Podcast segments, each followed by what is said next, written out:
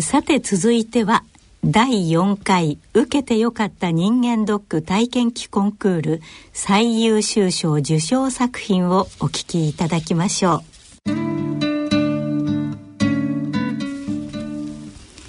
第4回最優秀賞受賞作品「助けられた命」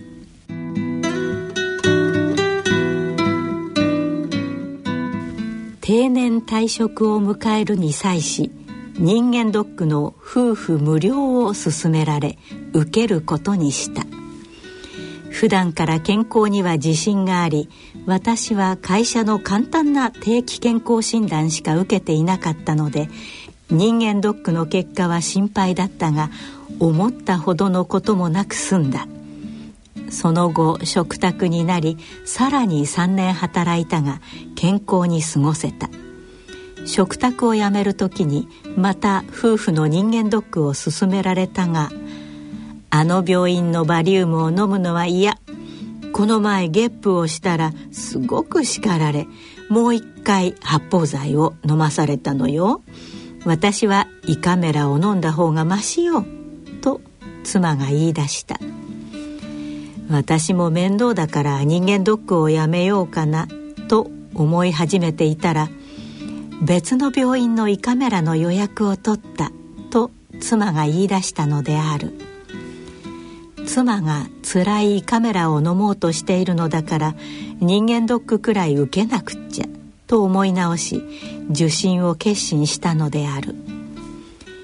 この時のエコー検査は妙に長く感じられ素人の私にも何かあるのではと不安を感じさせた。しかし職場に戻ってからはそんなことも忘れて仕事をしていた。届いた検査結果を見て驚いた。膵臓の再検査が必要とのこと。自覚症状がまるでないのだから念のために検査を受け直せばよい。くらいに考えていた。再検査の結果は膵臓の精密検査が必要でがんの疑いが濃厚とのこと。晴天の霹靂だった。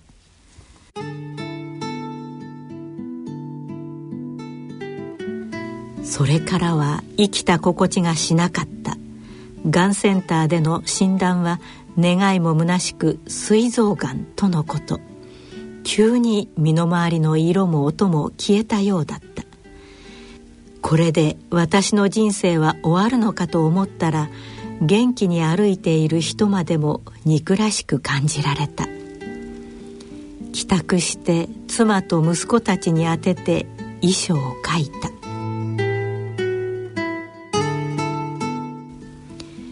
俺には残せるような財産は何もないが借金もないから安心してくれ。その代わり兄弟仲良く母親を守ってほしい。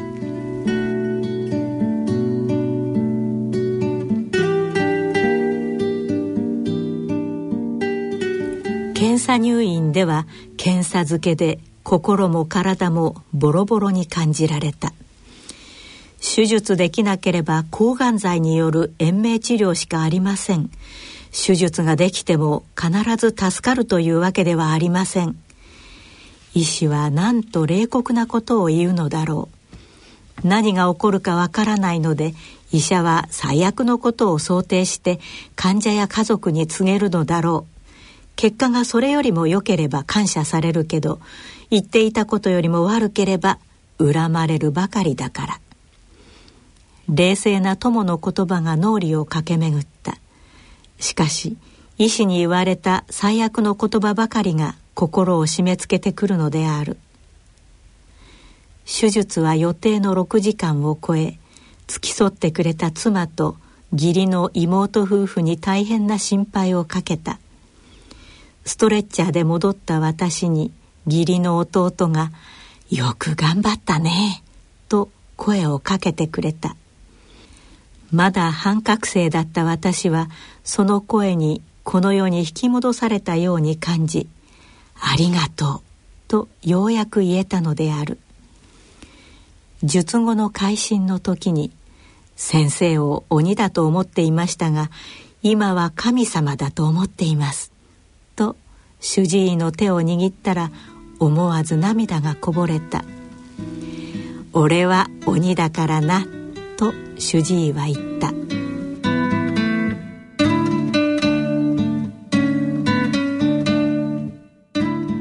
鬼の主治医には大変お世話になった。がんの専門書を紐解くと膵臓がんの術後の生存率は1割と書かれていたがおかげさまで術後5年を経過した。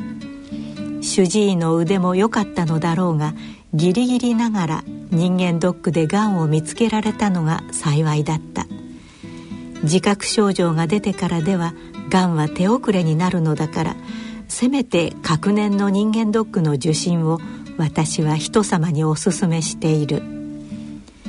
私は膵臓がんで危うく手遅れになるところを救われたので何の病気にしても早期発見が大切だと思い毎年人間ドックを受診している。今では助けられたこの命を少しでも世のために役立てられたらと願い暮らしの中でボランティアの世界を少しずつ広げていきたいと考えている。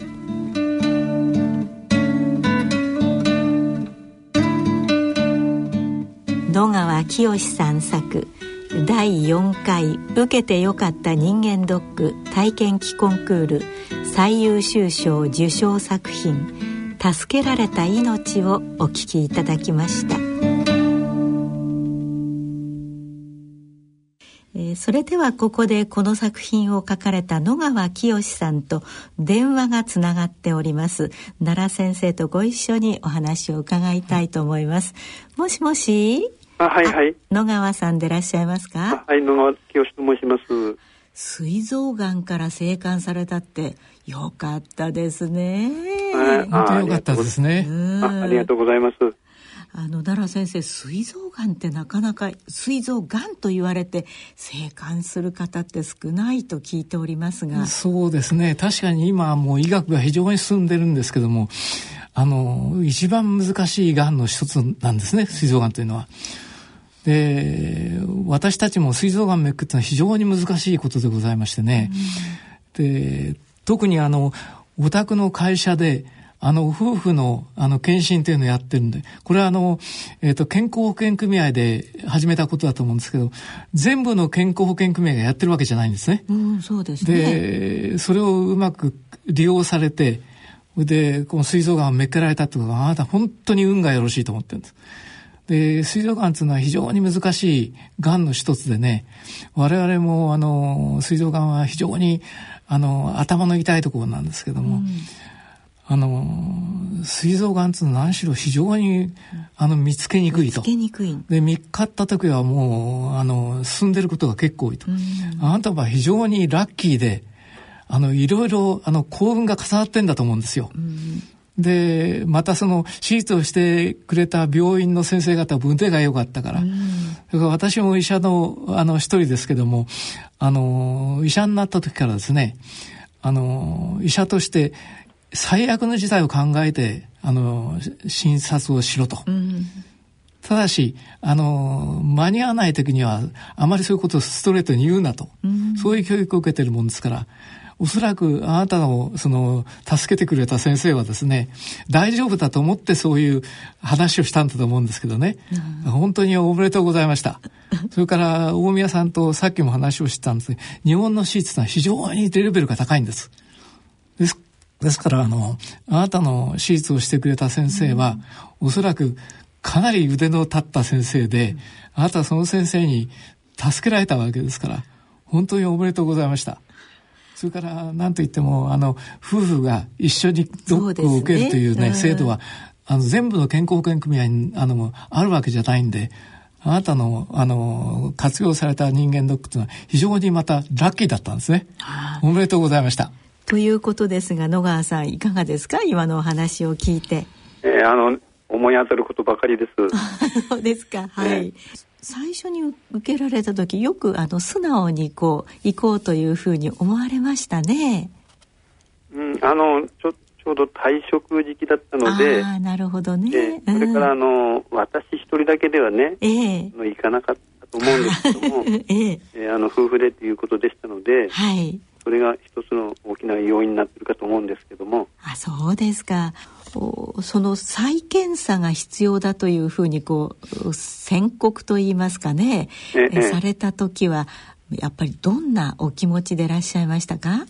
まあ、言葉で言えばもう晴天の霹靂という言葉が頭に浮かびましたんですけど、はい。あの気持ちとしてはもう目の前が真っ暗になって、うん。世の中のこう色とか音とか全てが消えたっていう感じしましたですね、えーでもこれで私は死ぬんだなと思いましたでまあ私何も悪いことしていないのにねですよなんで私ねが。と思いましたけどね本当ですよね。で、自覚症状はないんですね。えあの全然なかったんですああ、それでその勢いで、あの、遺書をお書きになったということなんですけれども。何も残すものはないんですけどねう、ん。あのの残った家族がはい。仲良く健康に過ごしてくれたらなってもうそのことが浮かびましたんですね、うん。日頃からは何かそういうようなあのことっていうのはおお話し合いになってるようなことはなかったんですか、ね、全然そんなことは話してません、まあ私ももう健康でしたからね、ええええええ。そういうことは話題にも上らないし、まあ、考えたくもないっていうこともあったと思いますけども、そうですか。であの主治医の先生というのはあのどんな感じの先生なんですか？えっと、私の方では全然こう余裕もなくてですね、あのただ言われるままにそうですか、はいはいって、うん。もう死ぬと思ってましたから、すべてお任せというふうな 気持ちでいたんですけど、はいはい。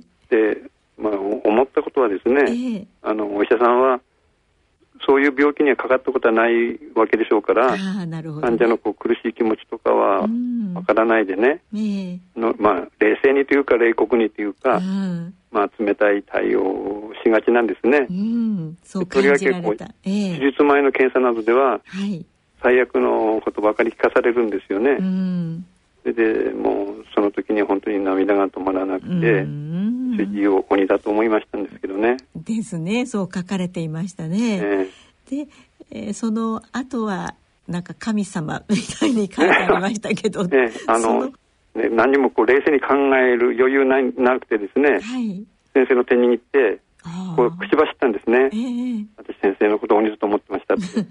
だけど今は、あの、か神様だって言ったら先生、俺は鬼だからなって おっしゃったんですけど、まあ、それで救われたようなもんですけどね。野川さんおめでとうございます。あありがとうございます。私は医者をね、えあの、60年続けて、今あー85になったんですけど、医者はね、え、えあの、患者さんを拝見したときに、え、えあの、一番、可能、あの、悪い場合を考えて、えええやっぱそうですよねあの診察を進めろということを教育されてるんですね。はいはいはい。で、あの、おそらくそのた担当の先生はですね、えこの人は助かると思って話をしてんだと思うんですよ。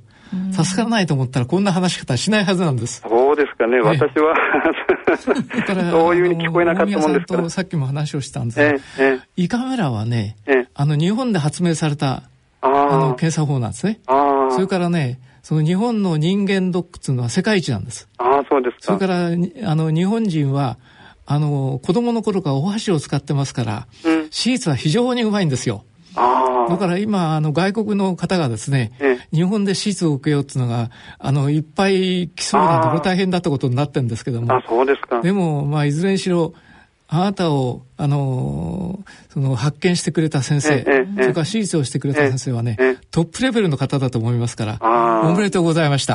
本当にありがとうございます。ねそれであのお元気になられて、はい。なんかボランティア活動にも精が出ているということですけれども、はい。どんなあの活動を今なさってらっしゃいますか？はい。えっ、とですね。え、え。えっ、と、私はこう、自分のこのような体験を活かせるボランティアを思っていまして、はい。主治医の先生ともご相談したんですが、ええ。まあ、残念ながら今のところ、そういう辛い患者さんとの気持ちに寄り添えるようなはい。活動はまだできてないんですね。ああなるでほど、ね、将来的には、うん。ぜひともこのことは実現したいなと思っております。そうですよね。で、私が前からやっているのは、はい。障害者団体のボランティア活動は続けております。そうですか、はい。でそれもやっぱり健康あってのことでございますよね。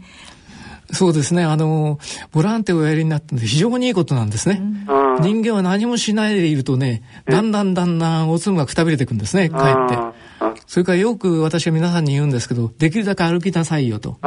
歩ってるといつまでも元気ですよと。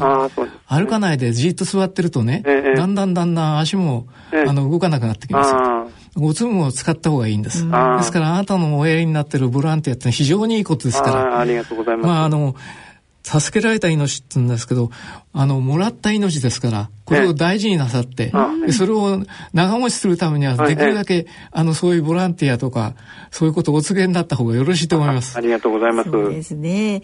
まあ、あの、膵臓がんのね、他の患者さんがもしいたら、ぜひ、あの、体験談をね、聞かせてあげていただきたいと思いますね。私はだからお役に立てる立つことがあればですね、えー、でも使っていただきたいと思っております。そうですか。はい。じゃあ、あの、毎年ね、各年でも構いませんが、えー、ぜひ人間ドックをお受けになって、えー、えー、いつまでも息災でいていただきたいですね。はい。そうですね。はいはい。まあ本当におめでとうございました。ありがとうございます。本当に。奥様にもよろしくお伝えくださいませ。ありがとうございます。ご夫婦でどうぞ仲良くお元気でお過ごしください。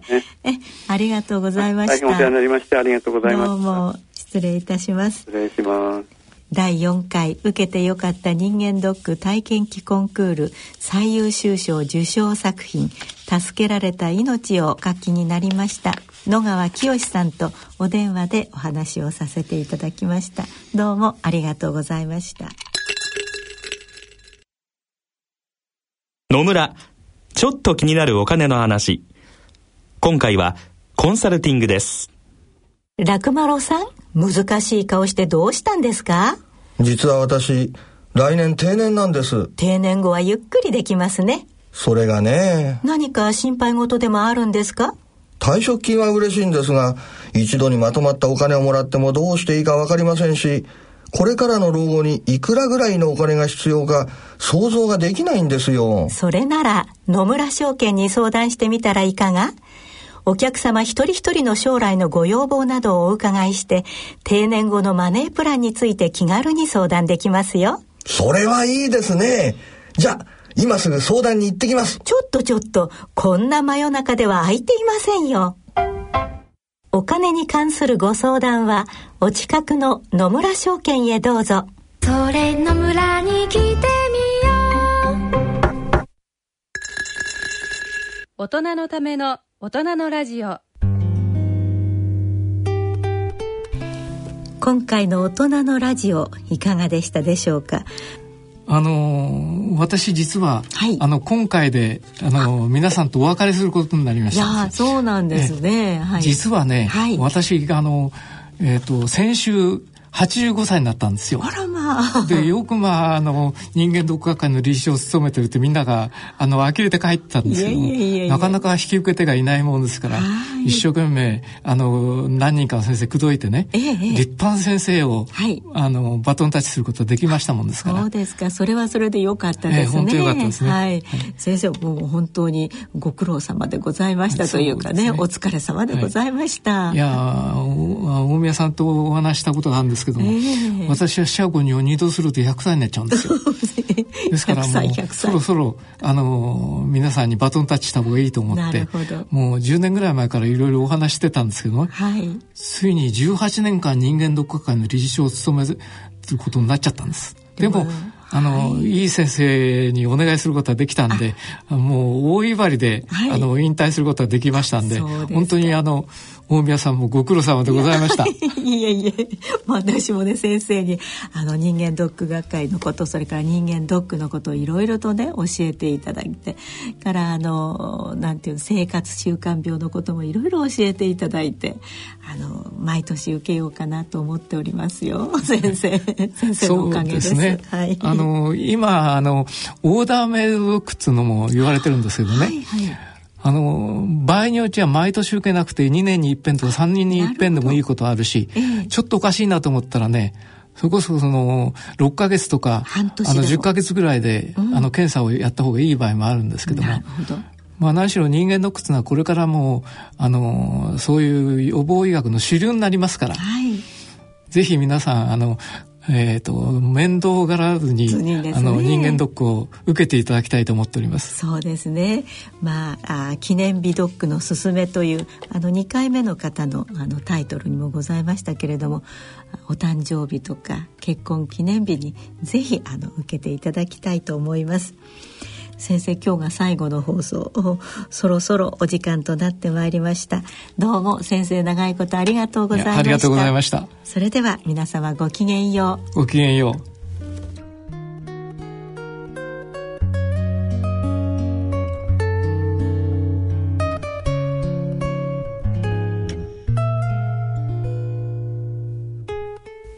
大人のための大人のラジオこの番組は野村証券ほか各社の提供でお送りしました。